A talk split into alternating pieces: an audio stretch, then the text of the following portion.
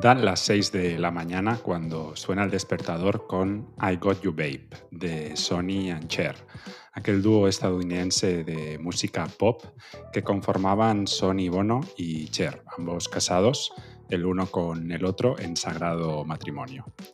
Estuvieron 13 años como pareja musical sin parar de triunfar.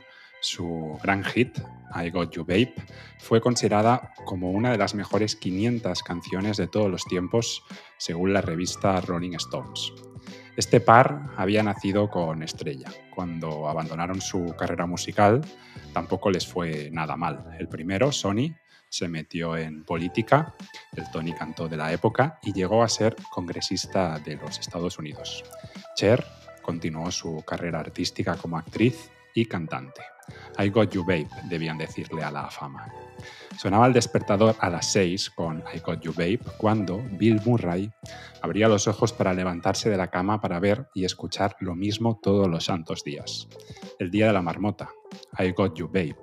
Repite lo mismo cada día. Por ejemplo, ¿cuántas tazas de café puede llegar a tomar durante los 10 años en los que Bill Murray está atrapado? Pensaba, tal vez, que todos los días fueran nuestro día de la marmota. Puede que sí, no lo sé. Por ejemplo, yo llevaba meses sin probar una cota de café hasta esta misma mañana. Bienvenidos a Rosewood Sociedad Limitada. Empezamos.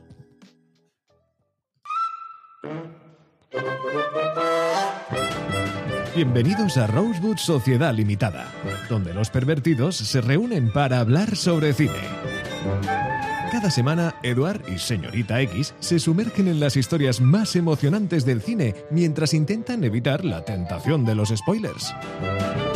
Presentado por Alexis Piquer y producido por Humanistas Sin Complejos. Rosewood Sociedad Limitada. Ni te cases ni te embarques.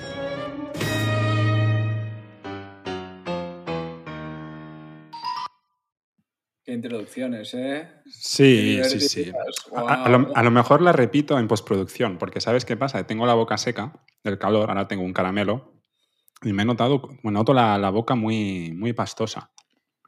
Pero bueno, Esto, esto lo vas a editar, ¿no? ¿el qué? ¿Esto? No, no, no, no. Porque debería editarlo. ¿Cómo, cómo estás, X? Eh, la semana pasada sufrimos tu, tu ausencia. Dijimos que seguramente estabas bebiendo alcohol, fumando y seduciendo. No sé cuán alejados de la, de la realidad estábamos. Mm, regular.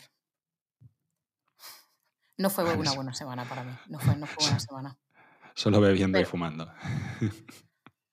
No, pero hice compras de libros. Sé que eso es un podcast de cine, pero, pero en esta semana sabática que me he tomado, la verdad es que gracias a la crisis pequeña que tuve, me leí un muy buen libro que se llama La utilidad de lo inútil. Así que no sé si eso algo tiene que ver con fumar, con beber y con seducir, pero... Es de Nuccio Ordine, ¿no? Este libro. ¿Sí? ¿Lo conoces? Sí, he leído varios libros de él. Me encanta. Murió hace poco, creo. Anda. Yo es lo primero que leo de él, ¿eh? Y me ha encantado. Yo he leído este, creo que tengo otro de clásicos para la vida y ya no recuerdo ninguno más, pero sí, sí he leído varias cosas de él. O un ¿Te lo humanista italiano. Sí, ¿te lo recomendaron la carrera? Pues no, no, no, creo que lo, lo descubrí yo por mi cuenta. Sí, o lo leí en otro libro haciendo referencia. Sí, Pero está bien. Ensayos de críticas, o sea que sí. Sí, sí, sí. ¿Qué tal, Eduardo? ¿Cómo estás? Est- Tienes el, el botón de- del polo de arriba bien atado, ¿eh? Sí, muy contento hoy. Porque Pogba ¿Sí? ha hecho una buena etapa. Ah, Y al final ya sabes que, que unos pocos vicios que tengo reconocidos es el, es el tour. Reconocidos. Claro, ¿Pero alguna vez te has subido a una bici tú? evidentemente. De Cuando paseo. era pequeño, cuando era pequeño con, con- con- con las patitas. De hecho, fui de los primeros usuarios de Bicing aquí en Barcelona yo. Tenía cuota más barata durante un tiempo. Y luego ya se puso caro y la- luego ya no, ¿verdad? No, no, no. No, Realmente Eduardo, soy si, una- si- si soy no tiene temerario. transporte público gratis, no. X, el problema que tengo es que soy temerario con las dos ruedas y yo creo que Alexis lo puede corroborar. Sí, sí, sí. En general, sí. Después yo recuerdo algún episodio que... Siempre me has dicho que nunca has visto cometer tantas imprudencias. Exacto, sí, sí. Tanto Madre poco mía. tiempo. Ya. Bueno, eso lo, lo dejamos para otra ocasión. Si os parece... Bueno, estáis bien, ¿no? Los dos, ¿estáis preparados? Perfecto. Tú sí, con sí. más ganas que nunca. No sé si con más ganas que nunca, pero con ganas. Bien, bien, bien. El, el público te ha echado de menos, ¿eh? porque mm, hemos recibido algunos comentarios que en el pasado episodio, a pesar de tu ausencia, Eduard y yo lo supimos sacar con solvencia, pero que el punto de talento de calidad lo, lo marcas tú. Esos son los comentarios que más o menos nos, nos han llegado. Es que se quedaría, se quedaría un programa demasiado heteronormativo, ¿no? Todavía no lo he escuchado, lo tengo pendiente, tengo un poco de miedo, pero lo escucharé. ¿Todo el programa? O... Ah, bueno, claro, este todo el programa, porque tú, tú sueles escuchar tus intervenciones, pero en este programa no, no intervienes, así que si lo, si lo escuchas, tiene que ser todo. Eso es. Bueno, vamos a la cartelera.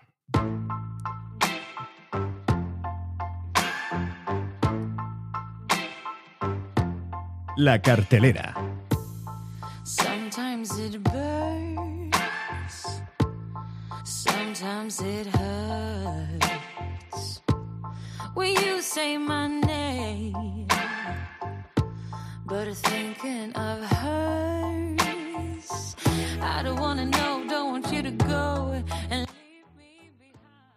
La cartelera es esa sección donde tenemos que explicar nuestras historias, aunque hace tiempo que no, no lo hacemos, desde que Eduard explicó que iba con exnovias y exnovios de novias a, a cines que, que hubieran sido mazmorras. es esta la sección donde explicamos qué es lo que hemos ido a ver esta, esta semana. Voy a empezar yo con vuestro permiso, porque como la semana pasada no pude, pues tengo muchas ganas ya de hablaros de esta película. Adelante. Bueno, una vez más fui a los cines Golem, donde pues eso, ponen cine bastante fuera de, de lo, de lo normal, o hay joyitas que no las ponen, no las encuentras, por ejemplo, en otros cines como los Renoir, o, incluso a veces en la sala X, que tienen algunas películas un poco más extrañas, que se llama Suzu River. Y aunque se estrenaba ahora, eh, se estrenó el 19 de junio de 2023, de hecho antes tenía dos pases, ahora tenía solo, ya solo queda un pase, por si os interesa, em, se grabó en el- los años 2000. Entonces, ¿esto por qué no? Es un poco raro, a mí me la habían recomendado. Es una película mm, china, es un thriller, hace un drama romántico con un poco de, toques de cine negro y realmente es, em, el director es Lou Ye. Yo no lo conocía, pero al parecer la película es, es su tercer largometraje y, mm, y es, o sea, y esta película que, que yo he visto es una restauración en 4K que era inédita hasta ahora, porque al parecer él fue bastante censurado en su momento en, en China. Pero es una película de hace años, ¿no? Sí, sí, del 2000, del 2000. Va- Vale, vale. Es, es que yo iré mañana a verla al, al círculo, porque me, me hablaron de una persona que le gusta mucho este director. Pues te va a encantar. Yo tenía muchas ganas de comentároslo y, y bueno, vale, entonces si todavía hay gente que la puede querer ver, sí, no voy a hablar exactamente, bueno, el argumento en sí real, realmente no es lo interesante de la película. La, la- la película realmente lo que tiene son su... Es una película muy cortita, dura 89 minutos o 90 minutos, muy, muy, muy cortita, pero lo que tiene es como la manera de hacerla, no es en sí tanto el argumento. Es una película, pues eso, como, con, con un toque thriller, con un toque de cine negro, pero básicamente es un drama romántico. Y bueno, se desarrolla en Shanghái, a orillas del, del río Tsutsu, por eso se llama Tsutsu River. Y, y lo curioso es cómo está hilado el- los- lo- las estructuras narrativas. ¿no? Tiene dos estructuras narrativas o dos niveles de ficción. Al principio comienza uno em, con la cámara, de esta cámara como puesta en movimiento todo el rato.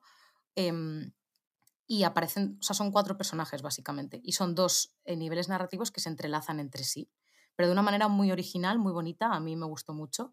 Son dos parejas de enamorados, por así decirlo, que tienen un nexo en común Y bueno, no voy a contar el nexo en común, yo lo tenía aquí muy elaborado, pero bueno, no voy a contar porque si la vas a ver tú mañana, pues no tiene sentido. Pero bueno, confluyen, ¿vale? Los, las estructuras narrativas confluyen de una manera muy original. Y, y a mí sí que me ha recordado, y luego al al- a raíz de leer críticas y demás, que no suelo hacerlo, salvo cuando tengo que escribir eh, para el podcast, sí que le comparan un poco con Wong Kar. Y tiene sentido. Wong Kar Wai es uno de mis directores favoritos de- del universo, o sea, me encanta.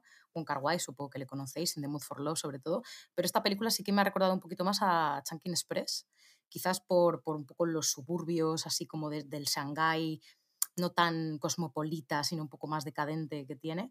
Y, mm, y me gustó mucho porque el propio director dice que la política de llevar, de usar la cámara en movimiento eh, para entrelazar eh, a estos cuatro personajes es romper constantemente como las antiguas relaciones y construir las nuevas. Todo el rato vas, vas viendo la relación que tienen entre ellos al unirse estos eh, niveles de ficción. Y es espectacular. Eh, a mí me recuerda, bueno, esta es una pregunta que lanzo, porque claro, no sé si tú la vas a ver, Eduard, tú Alexis sí, entonces contigo lo podré discutir, con Eduard no lo sé, pero tiene una manera de dirigir que me recuerda, si me tiene que recordar un poco algo, aparte de, de los cineastas asiáticos, evidentemente, que mm, se realzan mucho la figura femenina, es a la Nouvelle Vague. Yo creo que la Nouvelle Vague y los cineastas asiáticos, no todos, pero algunos de ellos, eh, realzan muchísimo a la figura femenina. Los primeros planos femeninos como muy poéticos, en ese sentido me recuerda mucho a Wong Kar Wai, entre, entre otros. Bien, bueno, ya te diré. A mí fue porque me la, me la recomendaron. Vi que la daban en el, en el círculo mañana por, por la tarde y, bueno, yo creo que el sábado también. Y entonces eh, iré, pero yo no he visto nada de, de este director, así que Yo no lo tampoco, podremos ¿eh? Y me- discutir. Sí, sí, muy bien. Tú, Eduard, que has ido a ver después de la aventura de la semana pasada con Indiana Jones, que mm, He visto ver a First Slam Dunk. eh, no, no sé qué película es esta. Ah, no sé si. Tú, es, una- es un anime que tú viste hace años, que no sé si X lo llegó a ver, que es, que es un anime relacionado con el baloncesto de los 90. Que, Ah, hostia, sí. Sí, sí, sí, me me- Yo me estaba suena súper muchísimo. viciado. Yo estaba súper viciado este anime. Exacto, encantaba. que, que de, de hecho lo, lo cortaron porque lo- el anime tiene un... El cómic tiene un tamaño X, o bueno, digamos que son no sé cuántos capítulos, y la serie la cortan a... que no, llega hasta el final. Y realmente, si, si habéis visto el anime, vale mucho la, la pena ver la película, porque da un salto de calidad de imagen increíble está muy bien. El anime realmente no es de los mejores que, que ha habido, el de aunque fue una generación que nos gustó bastante por la que teníamos, pero no es de los mejores. Pero. ¿Por qué fuiste a ver esta película? Por, por curiosidad. O sea, un Porque ayer- tema, tema nostálgico. eh, porque eh, ayer la estrenaban únicamente en los cines Movi de Aribao y había leído que, que la imagen era muy buena, que utilizaban un par de técnicas interesantes y realmente a mí la serie no es de las que más me gusta, si te digo la verdad, pero la película me dejó, yo creo que va a tener muy buenas críticas a lo largo de estas semanas. Creo que hoy Oli Marchante ya ha sacado una buena crítica y, y es una película que si habéis visto la serie os va a encantar. Os va a encantar. Mezcla saltos temporales muy, muy bien.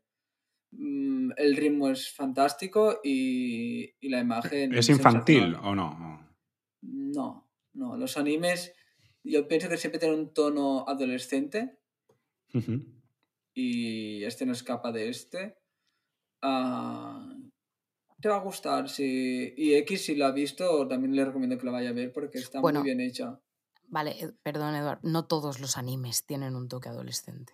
en o sea, general. En general, en, en general sí.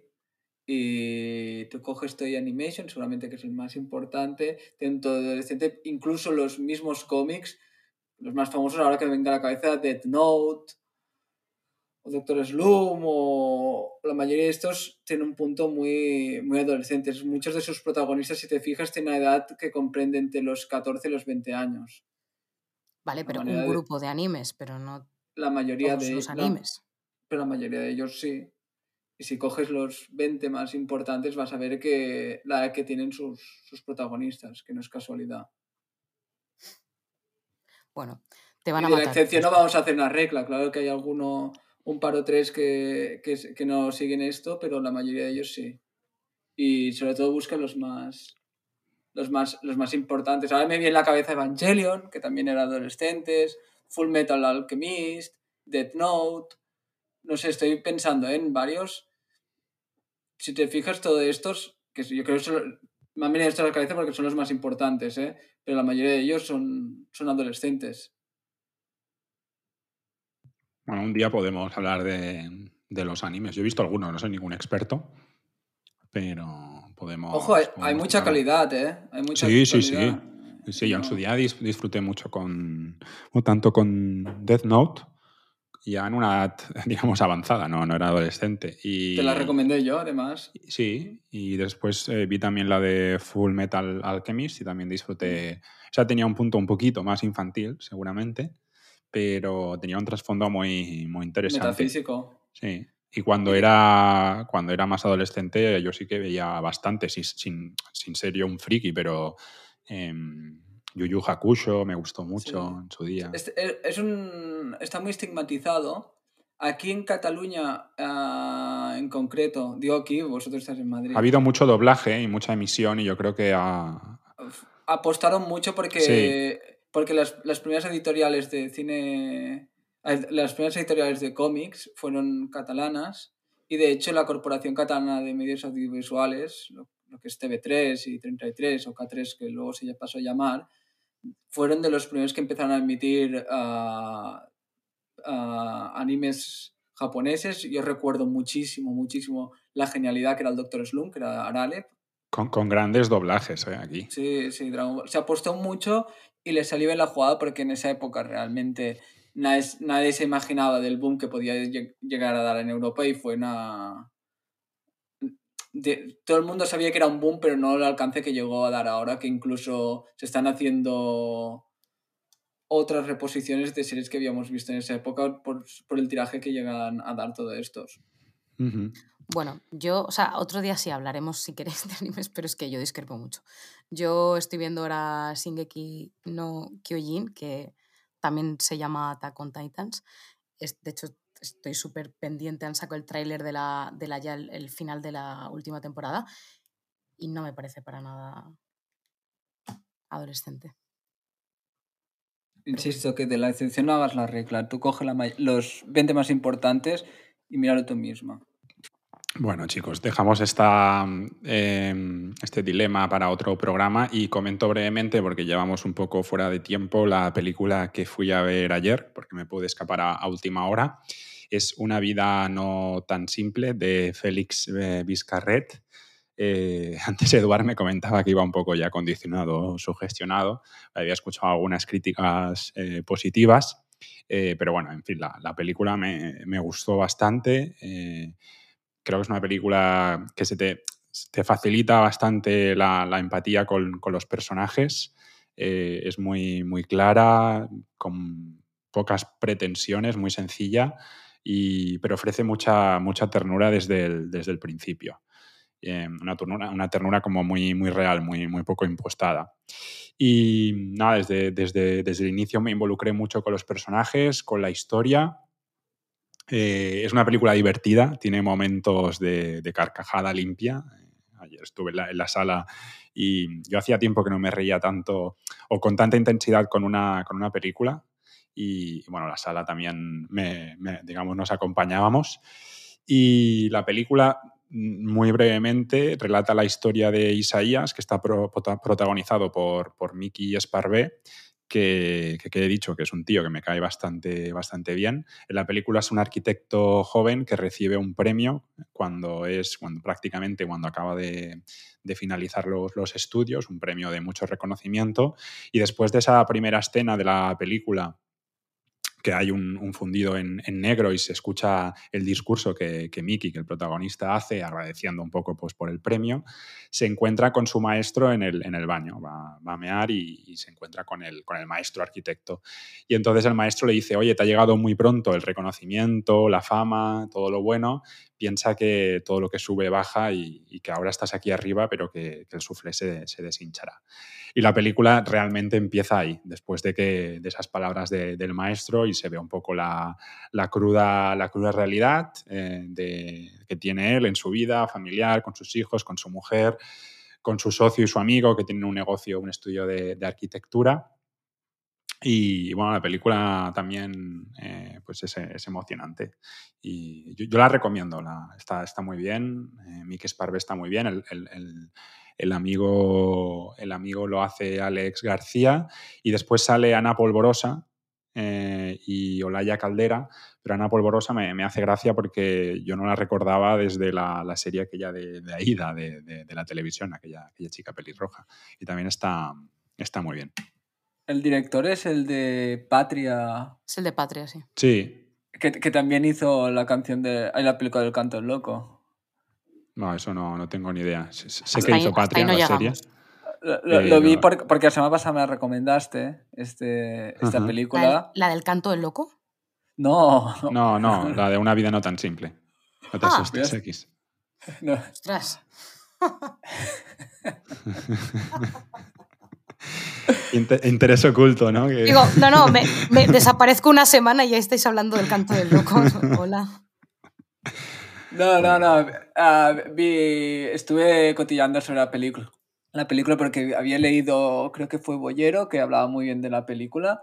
Y uh -huh. también me, sí. la, me la recomendó muy bien Alexis. Y estuve cotillando porque no.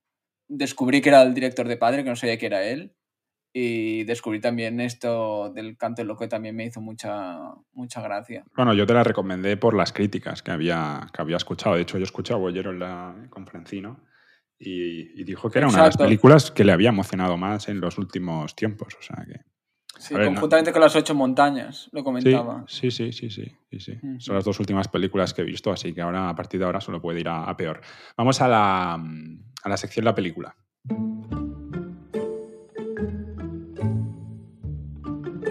La película.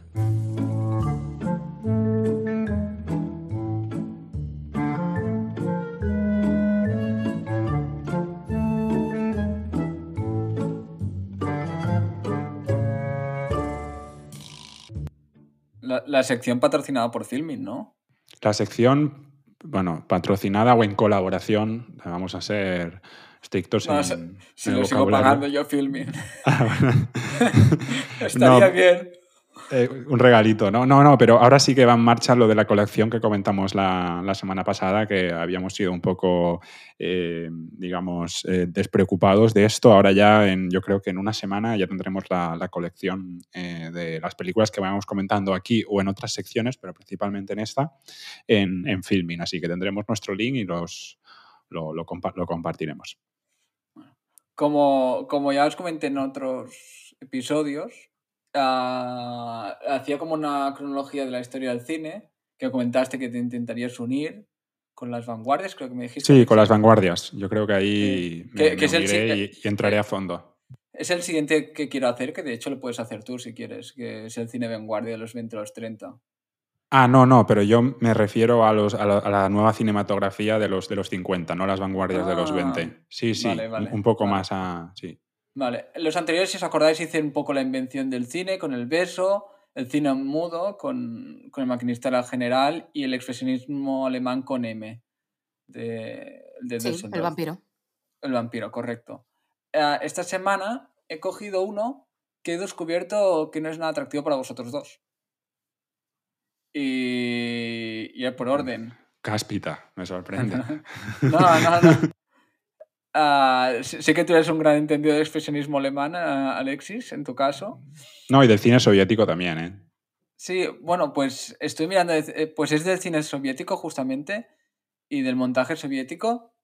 Estuve cotillando un poco películas que habías visto y me sorprendió que tenías muy poca cosa vista sobre todo de, de la época de los, de los 24 y los 30. No, no, no, no es una cosa mala, es al final es, es una cosa que a veces pasa con géneros o épocas que hay gente que le gustan más o menos. Y, y ninguno de los dos sois muy fans de, de, esta época porque realmente lo que habéis visto le habéis puesto muy buena nota pero no habéis tenido mucho interés en explorar esa época. Y es una pregunta que tenía, ¿qué es lo que hace de que nos genere mucho interés esa...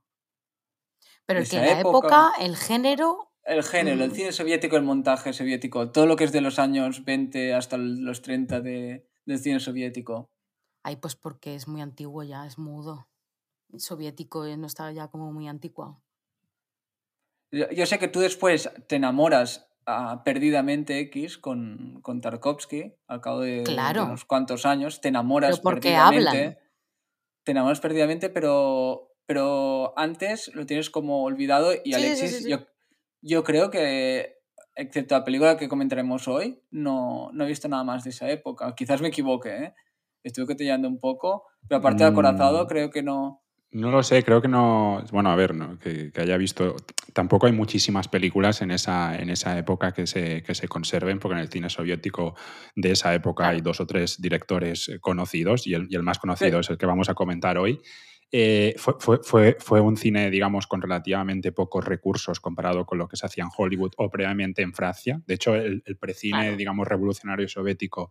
Pero yo, te puedo decir tres o cuatro películas que conoces seguro y que no has visto. Sí, sí, sí, sí, no, no, estoy Que, que diciendo son que famosas, ¿eh? Estoy diciendo In- que lo conozco más a un tema, en, en un tema más teórico, porque lo, lo estudié en la, en la universidad eh, y lo extiendo a todo al tema de, vanguardias. ¿eh? Lo estudié más en su momento en la universidad que después yo adentrarme o dedicar un tiempo a ver las, las películas.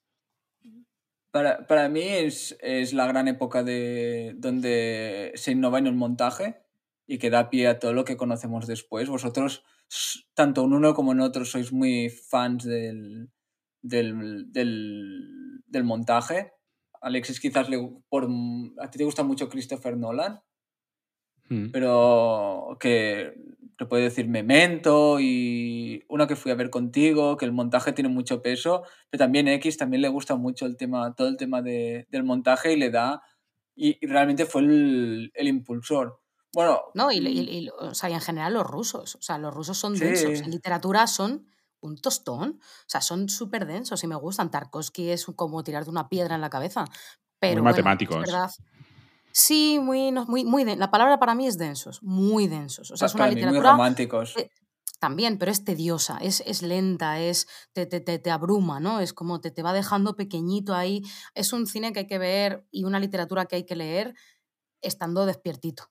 No es una Pasa que literatura para... Es De- un, de- es un montaje que sí que influye desde un punto de vista teórico, pero sobre todo influye en, en- en lo que fue la, la época, tengo entendido, ¿eh? de- del cine mudo. Después hay, eh, o sea, se, se estudia a nivel teórico y por, por lo, por lo que supuso, pero después hay una difícil traslación de, de- de esas técnicas de, de montaje. No, en, las películas de propaganda de la Segunda Guerra Mundial, incluso en los modernos tales de acción, todos hacen mucha énfasis en la técnica de montaje, el uso de la iconografía visual de Einstein.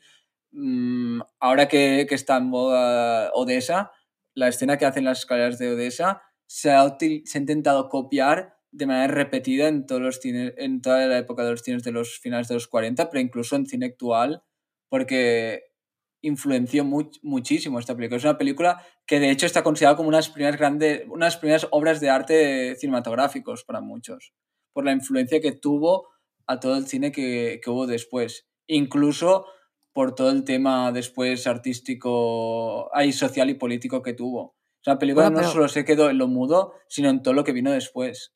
Pero háblanos ya de ella, por favor, ponle nombre. No, es, no, no, es el acorazado de, de Potenkin, que tú lo has visto también. ¿Lo habéis visto los dos? Sí, pero no lo habías dicho, no, no, no habíamos dicho Claro, la película. no, de la no- que no habías dicho el hablando. título. Bueno, perdonad. Ah, Como Es- todo el es- mundo sabe. Es como bien periodista, ¿eh? Es, es que gran Claro. periodista. muy, muy típico, muy típico, muy típico en mí, muy típico en Claro. mí no escuchar y no tener en cuenta a los otros. No, que ha Ah. estado bien, ha estado bien la intriga, pero pues ya No, lo- anunciar lo- el nombre. A este paso nada. van a fichar en la SER, ¿eh? Nada, que es el acorazado de Potenkin como sobre la rebelión de, que hubo en un barco llamado Sea y que, que está basada en hechos reales, aunque hay una parte de ficción y idealización de, de la película. Está muy ficcionada, ¿eh? No, no, no sucede eso eh, Sí. tal como, como Está lo cuenta. Hay, hay alguna, el protagonista realmente sí que muere en la realidad, como pasa en la película. La rebelión de los marineros es cierta, pero por ejemplo, la, la- la escena que he comentado antes, la de Odessa, La, la de las Es- escaleras no existe. Eh, que Mm, eso. Claro que no. La, actual Ucrania no existe. claro. Pero muchas de las. es- Mucha, la historia, lo que es la raíz de la historia, sí que es real. Y al final lo que quiere la película es dar un poderoso mensaje de justicia e igualdad. O de rebelión incluso. Y creo que es una película ideal para un adolescente. sí, Fue muy, que- cens- muy censurada ¿eh? en su momento. Sí, se conviven algunas copias. Y que se puede disfrutar en todas épocas, ¿eh? porque al final siempre hay un rebelde en- dentro de nosotros, siempre tenemos alguna frustración, sea por un mal jefe, una mala pareja o lo que sea. Ah, es una película que creo que puede gustar a todo el mundo. Es una Pero entra película... dentro de, los, de, las o sea, de las desigualdades colectivas, o sea, un poco como Sí. fuente ovejuna, Sí, mm, ¿no? Quiero decir, hay que educar a, la- a los chavales para que de verdad puedan apreciar cosas de estas. Tú les pones a un adolescente ahora mismo esto y te, no, no, no, no entienden nada, no saben. Yo, yo estoy muy a favor del cine de propaganda, aunque sea explícita. A mí hay Sí, dos películas que, que defiendo mucho, que la gente le molesta, que, que es, por ejemplo, El triunfo de la voluntad o Olimpia, la, Sí. las- la, la esa directora que, que era una mujer que, que hacía las películas de propaganda de Hitler y, y hace dos auténticas maravillas. Y, Sí, es- porque al menos ya que haces propaganda, al menos haz arte en, en medio. ¿no? y están muy mal vistas, quizás también como le pasa al cine soviético, y para mí no, no me parece mal que sean propagandas. No hay que, al final, lo que quieran Bueno, hacer... pero cuéntanos del montaje, que a ti tú estabas por ahí, ¿no? O sea, tú nos ibas a hablar de. ¿Qué nos ibas a contar del montaje de esta película? Nada, nada, es simplemente que es, que es muy innovador, es muy creativo a la hora de pegar diferentes escenas para contar como la historia de manera con mucha fuerza, muy impactante. Y es una película que recomiendo muchísimo. Mm, Es de una época que es el, del cine de masas de la Unión Soviética, porque el cine hay que recordar que en la Unión Soviética fue muy, muy importante. Es una película que para muchos no es la mejor, porque para muchos la mejor es octubre, e Sí, incluso octubre para otros... Es posterior, ¿verdad? Octubre es, es un poco Sí. es posterior. Exa- Sí. Exacto, Sí, sí, sí. exacto. Y hay gente que le gusta más que yo nunca lo incluyo en soviéticos, aunque lo es. Lo incluye más en Vanguardia, que es el hombre con la, con la cámara de cine. ¿Y la de la huelga? Porque ahora que me estoy recordando Sí, películas así. también es, es del mismo director. Es del Ajá, mismo vale, director. yo que me sonaba, sí, sí. Y tú la que has visto es el hombre con la cámara de cine, que te gustó Ujú. mucho. Sí, Pues que justamente destaca por su montaje, yo lo, met- lo meto mucho en, sí. en vanguardia, pero es- para mí es una época bastante prolífica y bastante tener en cuenta. Yo la recomiendo en general explorar, aunque es difícil de encontrar. Es una, es una época que es más fácil de encontrar en la filmoteca que, que el propio cine, pero hay verdaderas obras de arte. Muy bien, pues eh, en el próximo episodio, ¿de qué hablarás para que la gente pueda ir investigando? Sobre el cine de vanguardia. Sobre el cine de vanguardia, pero qué movimiento. Pero, No. claro, en general, también. los movimientos como el surrealismo, el dadaísmo, cuando se infiltran en el cine, buscando Vale. un poco romper con lo convencional que hay en esa Vale. época. ¿Pero ninguna película en concreto? Creo que a Alexis le compartí una porque me pidió para ponerlo en... La pondremos en la descripción, no, no lo tenemos ahora mismo, pero lo, lo- Vale, vale. No lo recuerdo, se, se lo compartí en su momento porque lo necesitaba Sí. para el filming. Sí, sí, sí. Vamos a la sección sorpresa eh, de recién estreno.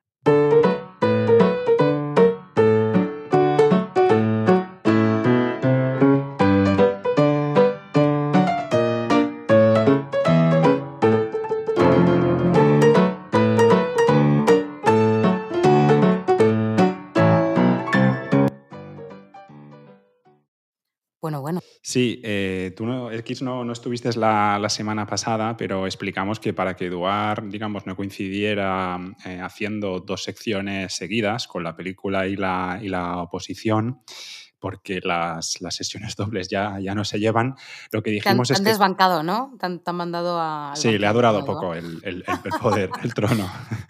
Eh, no, pero en parte él lo estaba, lo estaba pidiendo. Lo que dijimos es que cada dos semanas eh, pues traeremos una sección sorpresa que podrá o no repetirse, depende de la imaginación y creatividad que tenga yo esa, esa semana. Y mm, esta es una sección especial de, de nuestro podcast, también dedicada al, al cine, no hablaremos de, de otra cosa. Y Me en ha esta ocasión el piano salón ¿eh? que ha sonado inicialmente. va a ser lo mejor de la sección. A partir de ahora hacia abajo. Pero no, no, en- en- más. Claro, sí. Eh, en estos set bene- benevolentes. En esta ocasión, eh, lo que quiero es eh, poner a prueba vuestra imaginación y, y vuestros conocimientos, sobre todo vuestra imaginación, en un juego relacionado con el cine. Entonces, he preparado cinco argumentos prototípicos de películas y os pediré que eh, os pongáis en el papel de director o directora y que elijáis qué actor o qué actriz eh, sería el perfecto para cada papel. Eduard se pone las manos en la cabeza. Cualquier idea que traigo a este podcast, igual que las películas que recomiendo en el Cultureta, no, no son de, de su agrado. ¿Tenéis alguna pregunta en relación a esto o no? No, empieza ya, por favor. El primer argumento es, en un mundo distópico post-apocalíptico, un grupo de rebeldes se levanta contra un régimen opresivo. ¿Quién sería el líder carismático para vosotros de los rebeldes? Tiene que ser una sección rápida, ¿eh? o sea, así dinámica. Julie Andrews. ¿Por qué? Para hacer reír un poco X. Vale, yo voy a hacer, o sea, mm, lo primero es que, joder, Alexis, yo con la amnesia que tengo con los nombres, eh, yo, un clásico, lo siento, Eduard, eh, Matthew Fox, que espero que Alexis sepa quién es. Sí, claro. Una comedia, el segundo, una comedia romántica contemporánea en la que dos personas completamente opuestas se ven obligadas a trabajar juntas en un proyecto muy importante. Y el inicio de su relación es tormentosa, pero terminan enamorándose. ¿Quién sería cada protagonista para vosotros? Buf. Julia Roberts, una, la femenina. Bueno, claro, no tiene por qué ser femenina y masculina. Mm. Complicado, ¿eh? No, ya os he dicho que os pondría a prueba, pero yo sé que a Eduard le gustan los retos más fáciles y aquí se le está atragantando un poco. Comedia Sí, sí, de romántica. hecho, no dice nada, ¿eh? Comedia romántica. Yo he dicho a menos Julia Roberts, obviamente. Pondré Scarlett Johansson para tener contento a Alexis. Muy bien. Y ha hecho buena comedia romántica, de hecho. ¿Y, y el, y el otro, otra? Brad Pitt. Muy bien. Y tú X lo dejas con Julia Roberts, ¿no? Sí. Bueno. Tercer supuesto. Un thriller psicológico en el que un detective obsesionado persigue a un astuto asesino eh, en serie.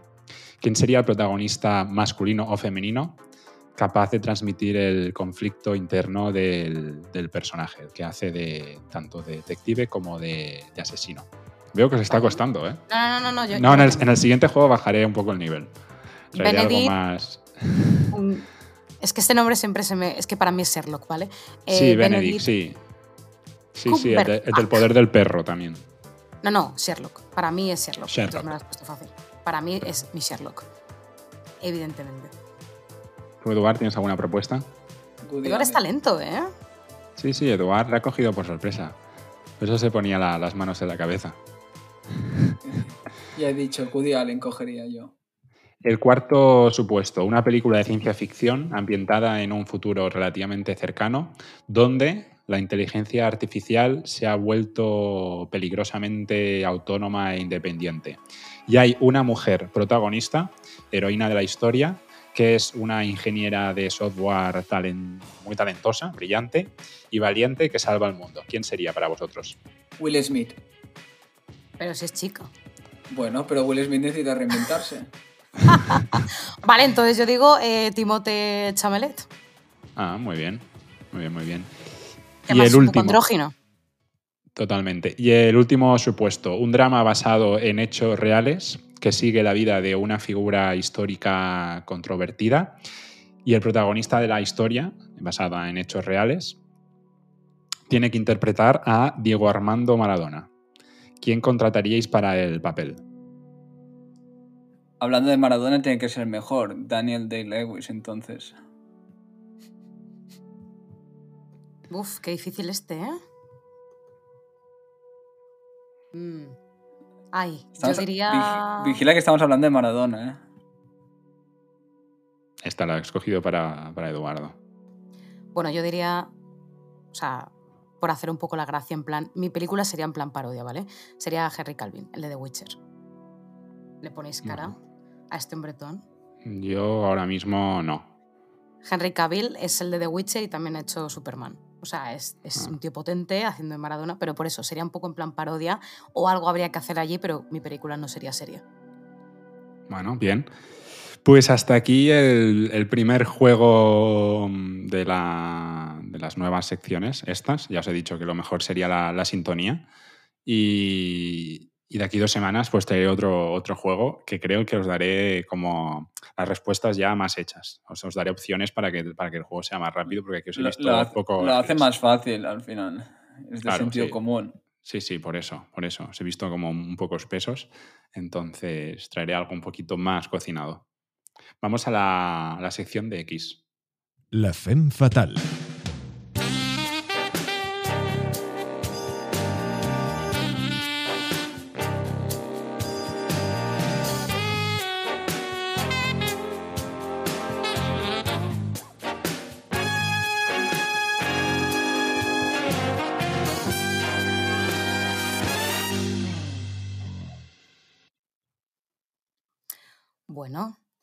Yo hoy por fin ya os puedo hablar de lo que quería hablaros la semana pasada, que es de Bette Davis y de su gran Eva al desnudo, que espero que, que ya que habéis tenido tiempo la hayáis revisionado al menos.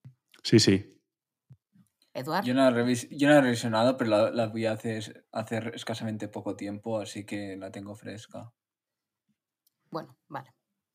Pues a ver, Bette Davis, ¿qué puedo decir de Bette Davis? Bette Davis realmente, cuando me he puesto a pensar en, en Bette Davis y he revisionado al desnudo, me ha parecido bastante, con bastantes similitudes a Sunset Boulevard en algunas cuestiones, pero bueno, es que realmente la época en la que estoy un poco todavía moviéndome, salvo por cabaret y demás, es que es lo, es lo que toca, ¿no? Pero bueno, Bette Davis, no me voy a centrar mucho en su vida porque lo que realmente me interesa es un poco su, filmografía. Bette Davis em, tiene una filmografía que, bueno, lejos de ser perfecta, ¿vale? Hay que recordar que, que en aquella época los actores estaban siempre obligados por contrato a, a participar en, en lo que la- sus respectivas productoras decidiesen, que realmente cuando firmaban un contrato no tenían mucho nivel de decisión, ¿no? Entonces, bueno, está plagada de muchísimas grandes películas y, y de grandes personajes, pero también tiene algunos que, bueno, tampoco son para tanto. Y lo que a mí siempre me ha gustado de Bette Davis es que es una de estas mujeres que yo siempre he pensado que se interpretan un poco a sí mismas y sobre todo que nunca le ha importado eh, lo que el público pensase de ella. Siempre eh, prueba de ello es que, siempre ha interpretado, o casi siempre, mejor dicho, perdón, ha interpretado a personajes decadentes, libertinos, mm, adelantados a su época, borrachos, independientes, etc. ¿no? Con, yo diría, revisando un poco la filmografía de Davis, yo diría que su primer gran eh, film fue Cautivo del Deseo, que no sé si, si la habéis visto, es del 34 con John Cromwell, y que interpreta una camarera llamada Mildred, la cual ya es una mujer fatal, tampoco me voy a demorar mucho, no vaya a ser que en algún momento la recupere porque es muy interesante. Simplemente ella es una camarera que, que, que encandila a un joven estudiante y, mm, y bueno, lo somete a verdaderas vejaciones y humillaciones y, demás, simplemente como para, para hacerse con todo su dinero. Es tremendo. Y, mm, y ya por, por, ese, por ese papel fue nominada a la mejor actriz. Después, bueno, Bette Davis ha tenido muchísimas nominaciones a, a- a los premios de la Academia, con Peligrosa, con Jezabel, también con La Loba, bueno, etcétera, ¿no? Pero ahora venimos a hablar un poquito de, de Eva al desnudo, que es de 1950, que a ver, si, a ver si habéis hecho un poco los deberes, a ver si estáis atentos. ¿Qué película que ya hemos comentado aquí se estrena en 1950? Sunset Sunset Boulevard. Boulevard. Sunset Boulevard. Sí. ¿Y por qué esto es importante, es un dato importante? Pues porque, bueno, que a raíz de- del exitazo de Sunset Boulevard, que se estrenó en 1950, muchos eh, guionistas intentaron, com- copiar un poco su fórmula, ¿no? O sea, el tema de, de la decadencia, de la, de la vejez, de Hollywood decadente, es un tema que está en muchísimas películas, realmente. Y yo cuando me paro a pensar en filmografías de, de las eh, actrices que comentó, es que, vamos, casi todas tienen al- alguna película similar. Pero bueno, Bette Davis, que ella me perdone, no solamente interpreta a señoras al borde del colapso, porque así la ha titulado, Margot Channing, que es el personaje que ella interpreta en Eva desnudo de 1950, o la femme fatal señora al borde del colapso, o la femme fatal desplazada. ¿Vale? Porque en Amarga Victoria, que es una pequeñita película que ella tiene de 1939, interpreta a una chica joven de 23 años, pero es verdad que Beth Davis lo que se le daba bien era protagonizar mujeres al borde del colapso, y eso es así. Por eso yo pienso que es una mujer que se interpretaba un poco a sí misma. Pero bueno, ella misma reconocería con el paso del tiempo que Eva al desnudo supuso una vuelta al estrellato impresionante tras unas bastantes eh, películas fallidas. ¿no? Su papel eh, básicamente es ser una mentora.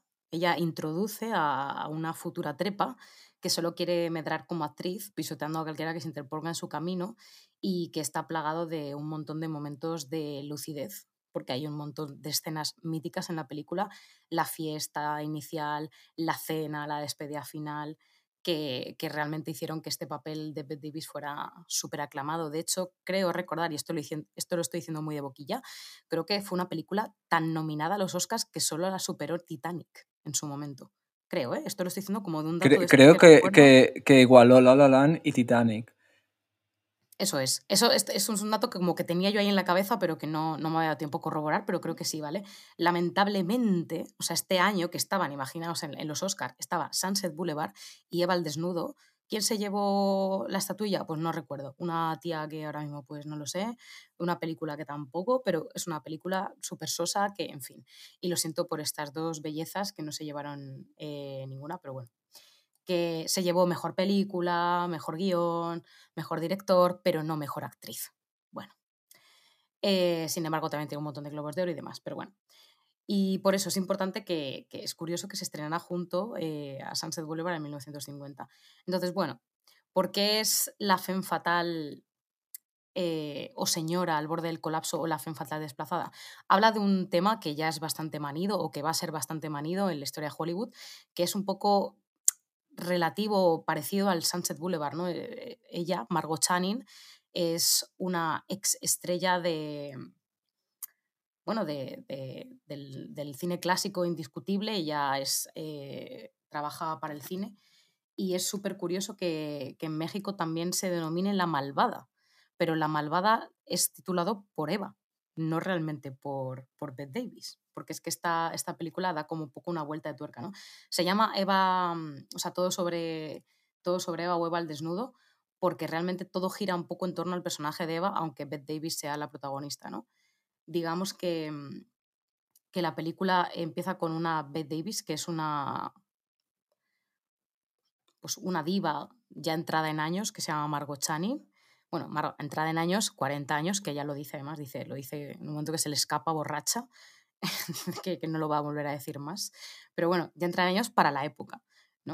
Que, mm, que continúa siempre haciendo los mismos personajes, está un poco estancada, bueno, está en este momento de, de, pues un poco, en fin, que ya llegó como al auge máximo y no puede avanzar más y ya cada vez va sonando menos el teléfono, ¿no? Y es que eso es realmente lo que le estaba pasando a Bette Davis hasta esta película. ¿no? Es un poco también lo que le pasó a Gloria Swanson cuando la llamaron de Sunset Boulevard, que realmente fue su pelotazo, pero es que hacía mucho tiempo que ella no hacía una buena película. Entonces, son de estas personajes que se interpretan un poco a sí mismas, ¿no? Y, mm, bueno, por eso he dicho que nos puede recordar un poco a Norma Desmond, porque Gloria Swanson como protagonista eh, siempre aborda el, terrible conflicto que es el ocaso de la estrella, eh, aunque bueno, Sunset Boulevard obviamente abordado desde un tono mucho más trágico, que incluye eh, psicopatías mentales y demás, Eva al desnudo, ¿no? Entonces, bueno, aquí tenemos también a una Anne Baxter que junto a esta última actriz, que a mí se me olvida, a ver si alguno lo podéis buscar, a la que se llevó el Oscar finalmente, porque estaban Gloria Swanson, Bette Davis, Anne Baxter, que interpreta a Eva en esta película, y esta última, que fue la que se llevó el Oscar, y, y que hace realmente de la mosquita muerta, que, que se, se postula como admiradora de la gran Margot Channing y se entromete en su círculo de amigos, así como, como de manera muy casual, haciéndose la mosquita muerta. Y realmente aquí empieza la dinámica de Margot, que Margot se la ve una señora pues hecha y derecha ya con cierta fama y sí que es verdad que un poco pagada de sí misma, ¿vale? Entonces en la película vamos a ver grandes escenas como la del emborrachamiento de ella en, en una de las primeras escenas, hasta la mitad de la película, que básicamente es una escena de una fiesta en la que Margot se emborracha y justo después de eso llega tarde a su propia audición y se da Y ahí cuenta empieza a de que, liarla, ¿no? claro, y se da cuenta de que ahí Eva le ha robado el papel, bueno, la ha robado. Que Eva, que ya se lo tenía muy estudiado, aunque ella aparentaba que no, eh, es la nueva sustituta de, de Margot Channing. También comentar así un poco de soslayo que el, el primer debut de Marilyn Monroe sucede en esta película. Es muy cortito, pero aquí aparece efectivamente Marilyn Monroe. Muy y guapa, hace sale. Sí, y a mí me hace mucha gracia porque, porque en una de estas que, que Margot está discutiendo con, con su marido, que todo el mundo está hablando de Eva, todo el mundo en la película habla de Eva y Margot está como que le va a estallar la cabeza, es muy graciosa, dice, dice, es que es tan joven y es que es tan rubia y yo me ha resultado curiosa una reflexión, digo, ¿pensáis que realmente hasta los años 50 más o menos eh, la estética era como llevar el pelo oscuro y que luego a raíz de, de- de los años 50 la estética es de llevar el pelo rubio? Porque se empiezan a llevar, de repente aparecen rubias. Marilyn Monroe es rubia, Anne Baxter, Eva es rubia, de repente como que están las morenas antiguas versus las nuevas rubias. Os pregunto. Yo no tengo ni idea de si cambiar los criterios estéticos. Tal vez Eduard lo tenga más por la mano. Sí, eh, sí que se cambiaban, eh, están muy de, de moda y también hay mucha influencia de las chicas pin-up de esa época y la Segunda Guerra Mundial que cambió un poco la estética de la mujer. No sé si, es- si estás de acuerdo conmigo, X. Bueno, Y la rubia, sobre todo la rubia de, de- típica de la Segunda Guerra Mundial que iba a ver a los soldados, se puso mucho de moda, muchísimo. ya. Sí, sí. Puede ser por eso, que me lo he preguntado porque veo claramente como el equipo morenas versus rubias sin más. Es una pregunta como que me he hecho Lo- poco... Los hombres las prefieren rubias. también claro, claro. Sí, sí, por eso, que es como, no sé qué. A ver, Bette, Bette Davis hasta este momento era como la estrella indiscutible del cine y de repente apareció Marilyn Monroe.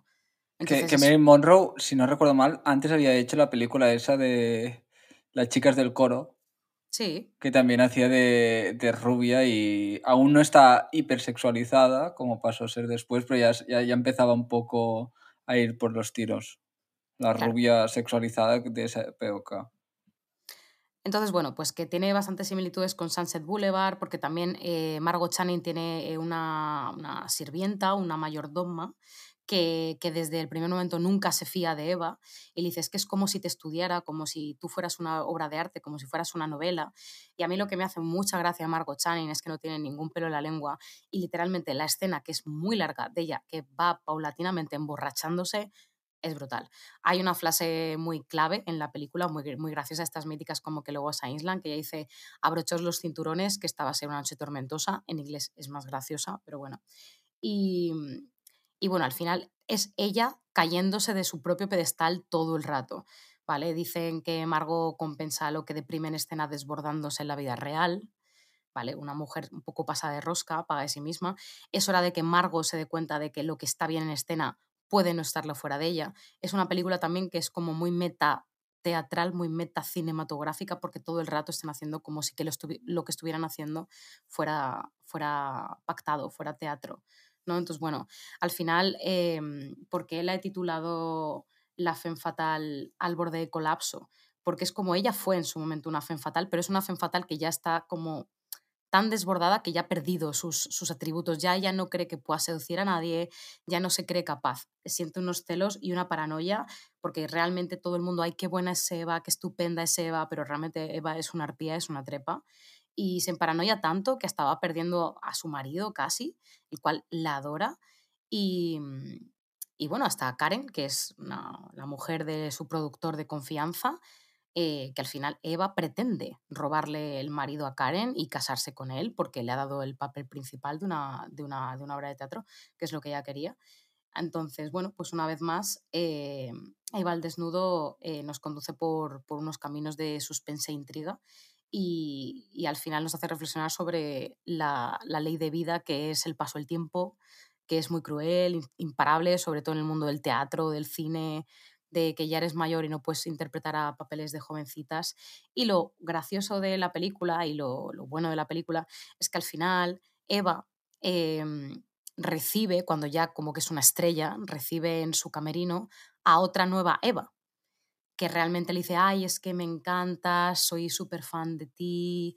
Y, bueno, al final parece como que la historia se va a repetir, ¿no? Como que ella va a tener su propio karma porque le va a tocar una nueva Eva a la propia Eva.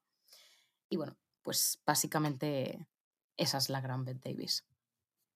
Muy bien, pues regreso de la sección de la, de la Femme Fatal. Eh, yo creo que, bueno, en especial Sergio, nuestro gran fan, que siempre os comparto los, los mensajes, te tiene... Sí, muchas gracias, Sergio. Sí, te tiene un cariño a ti X especial, aunque está un poco confuso y curioso porque, claro, eh, él ha visto mi imagen, entonces me, me pone cara, eh, sabe mi, mi rostro, el vuestro no, y, y eso todavía le genera más, más curiosidad y más confusión. Así que estará contento de, de tu regreso. El Cultureta.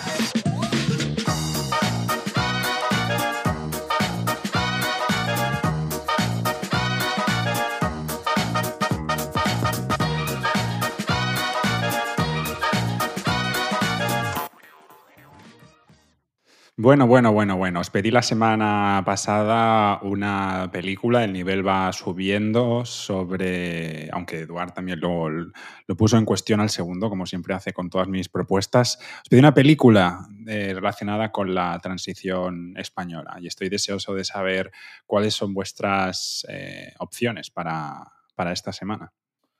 Pues yo he escogido una obra maestra española, que es La Isla Mínima, de Alberto Rodríguez. Ah, sí, sí, sí. Eh, ¿Te gusta, no, esa película? es- Muy buena. es Muy original. Es, es espectacular, es espectacular. Es... Me recuerda a veces True Detective, aunque fue del mismo. Creo que son coetáneos, que por lo tanto poco se pueden copiar. Pero tiene una estética increíble. Mm, Los actores lo bordan. Es, es una película maravillosa. Y si está ambientada, no sé si a finales de los 70 o, o ya los 80, y que es una película de Los 80. Que, mues- que muestra un poco la, la tensión entre las viejas y las nuevas formas de vida durante la transición. Muy recomendable si alguien no la ha visto. Ujú. A mí me gustó De hecho, también de bastante. de hecho, si la miran, justificará habernos escuchado durante una hora. Muy bien. Solo por eso. X, ¿tú tienes alguna propuesta interesante? No, interesante no. Tengo una Muy propuesta. interesante. No, no, no, no es nada interesante. O sea, a mí no. Es decir, yo estaba tan centrada en hacer mis otras secciones que no he tenido casi tiempo de preparar esta sección, pero bueno, lo único que se me, ocur- se me ocurrían dos. Pero he dicho, vamos a ir por la más sortera que. Simplemente para ver qué os parece. ¿Conocéis una película que se llama Joel Vaquilla? Sí. Hom- hombre, sí, es Claro. muy- a, a mí me gusta. A Sí, mí sí. me gusta. Y- que, es- que no sé si llega a ser considerado cine kinky, pero sí. Sí, sí, me sí, es que es cine kinky. Es que yo una temporada que vi- mucho cine kinky y claro, yo pensando, películas de transición, digo, uff, y no sé, no tenía mucho tiempo para pensar, he hecho el eh, Joel Vaquilla, que es, es- es bastante mítica dentro de... A mí me gusta mucho esa película. Bueno, pues a mí también me hace bastante gracia, es una película pues para ver de aquella forma, pero bueno, en fin, eh, José Antonio de la Loma, yo qué sé, pues cine kinky, adolescencia, no sé, está bien, ¿no? Es- eh, me recuerda un poco también como el loot ¿eh? y toda esa, esta Sí. época de cine. Pero es, es maravilloso el cine kinky. A mí, me- a mí me... Y una además muy época la que yo mucho. Muy, Sí. muy español. Sí, sí, sí, por eso. Muy bien. Yo, eh, mm, cuando lo propuse, ya tenía más o menos una idea en, en la cabeza y son tres películas, las tres primeras películas de, de Garci, que de hecho le... Al- Alexis, Alexis, es una película, solo para cultura. Sí, no, es, es una, pero que es... es, es- está- que es muy cultura, tú, pero. No, pero que es, No te es, que es un pack precisamente que se llama el- la trilogía de la transición. Porque no vayas son sobrado, ¿eh?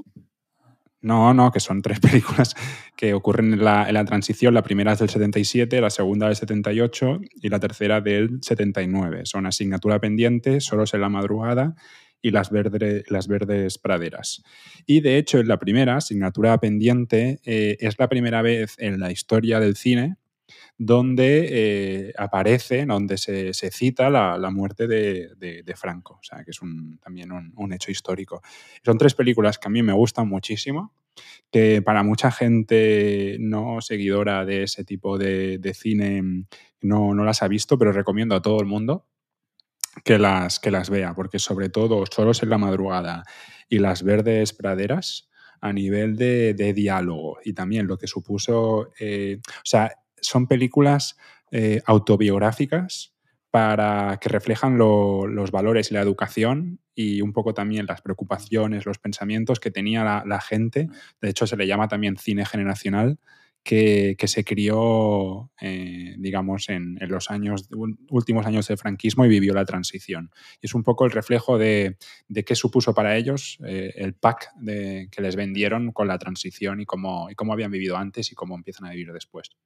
Yo de hecho Claro. estaba convencido que cogerías, por eso no la he escogido yo, y por eso, ¿Cuál? porque pro- propusiste este tema, y dije, va, seguro que va a ir por allí, por eso no la he cogido, que es la escopeta nacional. Estaba convencido Ah. que saldrías con esa, pero No. estaba convencidísimo. No, no, no, no, no, no. De hecho, cuando lo, lo propuse eh, rápidamente me vino a la cabeza rescatar a Garci, que aparte están haciendo también aquí el Ayuntamiento de, de Madrid una exposición en, en su honor por los 40 años de, de su Oscar. Y bueno, también creo que es un, un buen momento. cuando, has dicho, cuando has dicho 40 años ya me pensaba que no eran de... Sí. En Conde. Duque. Hay un, hay un ciclo de García en Madrid de, de- en Conde Duque, que está muy bien. Sí, y en la filmoteca también te estaban poniendo, bueno, por, esa, por ese aniversario que se le está reconociendo ahora, muchos años después, también el, el gran trabajo que ha hecho, no solo como director, sino sobre todo también a nivel de divulgación. Creo que eso no, nadie lo, lo niega. Pues Y bueno, entonces, ¿Y qué sí. traes para la semana que viene? Sí, para la semana que viene quiero que pensemos en películas relacionadas con un amor a distancia. Vale. No está ¿En mal, ¿no? términos generales? Sí, en términos generales. Vale. O No sea, está mal, distancia ¿no? de, manera, Edu- de, Edu- manera, Eduard. de manera genérica, ¿no? Bueno, visto lo visto, está a tu nivel, pero dentro de tu nivel lo mejor. Pero esta te ha gustado, ¿no? Bastante. He notado, de- he- he- he notado por, tu, por tu reacción que sí que esta te ha... No, Has es, dicho, has, has dicho aquí, aquí hay un trabajo interior. es que me pensaba que dirías algo tipo... Una película de bicicletas o algo por el estilo. No, no, por, no. eso, no. por eso me ha sorprendido para bien en este sentido. Ya, ya, lo he visto, lo he visto. Pues sí, Bueno, pues- eh, película relacionada con un amor a distancia. Vale. Nosotros podemos elegir nunca X o Sí, oye, no podemos darte ideas de topics. De, de- Me, me- me po- me podéis dar ideas, después yo veré qué hago con, con ellas, pero sí, sí me podéis dar ideas. Qué malo, ¿eh? Te- te Alexis busca quedar bien siempre. Ya veré qué hago con ellas, ¿eh? Dice. Bueno, también me gusta exponerme y, y poder someterme a, la- a- a vuestras críticas. Y... Absolutamente. Bueno, chicos, lo dejamos eh, aquí. Gracias, eh, X, por, por volver y, y por ponernos un poco de, de freno a Eduard y a mí. Un poco de orden, sí. Un poco de orden, sí, porque si no nos venimos arriba. Y aunque lo pasamos bien la última vez, creo que, que también te echamos mucho de menos. Oh. Eduard, eh, gracias de nuevo por tu valiosa participación. Sabemos que tienes una agenda completísima y, y que haces un sacrificio para, para- para el bien de la humanidad, para el bien de España, de, de estar aquí. Ahora La con próxima- el tour, sí. La próxima vez puedes desabrocharte el botón de arriba. Te dejamos. Y que no coincida con el tour o algún otro tipo de evento de No, el ciclismo, por favor. El tour es a la hora de la, de la siesta. Bueno, pues lo dejamos eh, aquí. Eh, empezaba el programa hablando de la canción de Sonny and Cher, I Got You Babe. Puede que, este podcast también nos tenga atrapados a nosotros durante un tiempo. Yo creo que esto no ha hecho más que empezar, eh, pero ya tenemos nuestro Día de la Marmota semanal particular con esta, cita. Tendríamos que buscar una canción también a, a para, esa repetición. Y nada más, eh, agradecer de nuevo a Eduard y X y a todos los que nos escucháis, especialmente a los que llegáis hasta aquí, porque sois unos valientes. Y vete a saber qué, estáis haciendo mientras escucháis este, este podcast. Y hasta la próxima y ojalá nos vaya tan bien como, como a Bill eh, en la película Sony o Cher. Esto es Rosebud Sociedad Limitada. A cuidarse y hasta pronto.